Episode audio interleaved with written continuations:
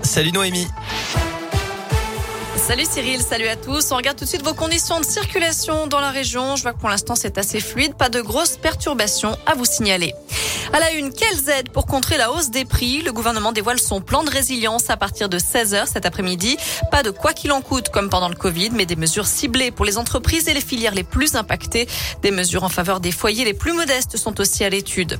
Contre l'inflation justement et pour le pouvoir d'achat, un appel à la grève est lancé pour demain par plusieurs syndicats. Ils réclament des augmentations générales des salaires dans le privé comme dans le public, des bourses pour les étudiants et des pensions pour les retraités. Des manifs sont organisés partout dans la région des perturbations sont à prévoir, notamment dans les crèches, les écoles et les cantines. Dans l'un, une mère et son fils interpellés hier pour abus de faiblesse suite au signalement d'une personne importunée par une connaissance qui lui demandait avec insistance de l'argent. L'enquête a mis en lumière trois autres victimes. Les suspects placés en garde à vue ont reconnu les faits. Le préjudice total est estimé à plus de 200 000 euros.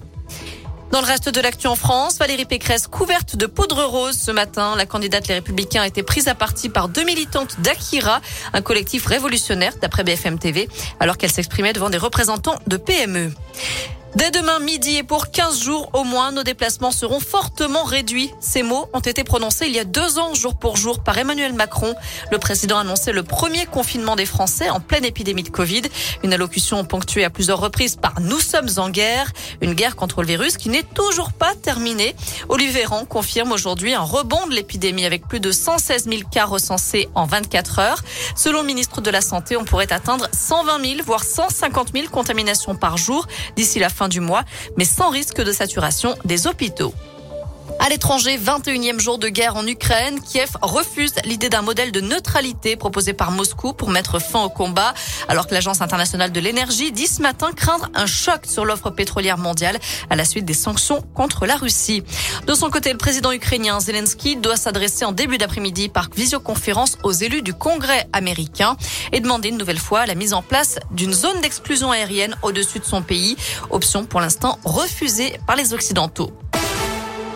Allez, on passe au sport avec du foot et la Ligue des Champions. Lille affronte Chelsea ce soir en huitième de finale retour.